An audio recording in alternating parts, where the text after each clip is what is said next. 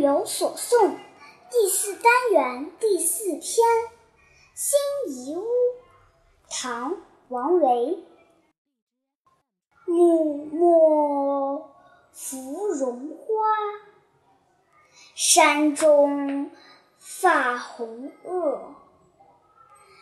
涧户寂无人，纷纷开且落。注解：木卫，你知道是什么吗？默默吧，啊，木末，你知道末日的末吧，啊， 小心啊，一长一短，很容易骗你的。木末你知道是什么意思吗？木头的末端，那应该就是树梢。对，那芙蓉花你知道又及什么吗？哎呦，又这叫什么吗？这个爸爸可不知道。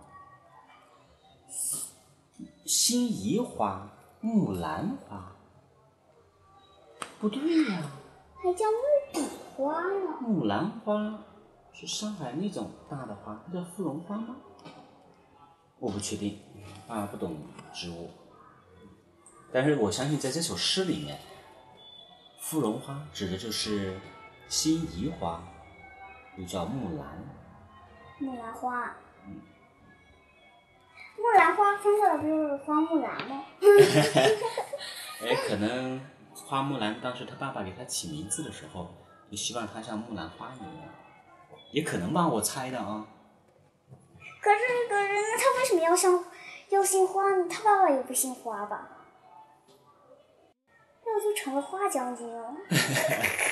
花大姐呀、还瓢虫呢、还有什么注解没有？应该是头发发吧，发，发芽的发，因为是长出，对，所以所以诗中应该是发。发啊，对对对，你自己想到的吗？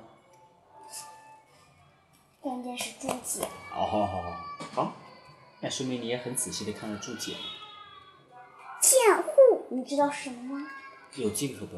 山水旁涧往往是指河涧有水的地方，山谷里面的水。涧户是指水旁边的人家吗？西边的人，啊，西边的人家，我猜的差不多嘛。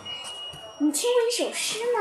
那首诗《鸟鸣涧啊，我听过，但是我忘了，你能背出来》吗？是王维的，也是王维的。他喜欢小溪吗？我忘了咋读了，能不能想起来我？让我想想吧。嗯，嗯，想不出来，是鸟鸣冲山空？不是。不是，躲一躲，爸爸的语文很差。那咱们咱们翻翻古诗书吧。好，我们回头翻一下。嗯。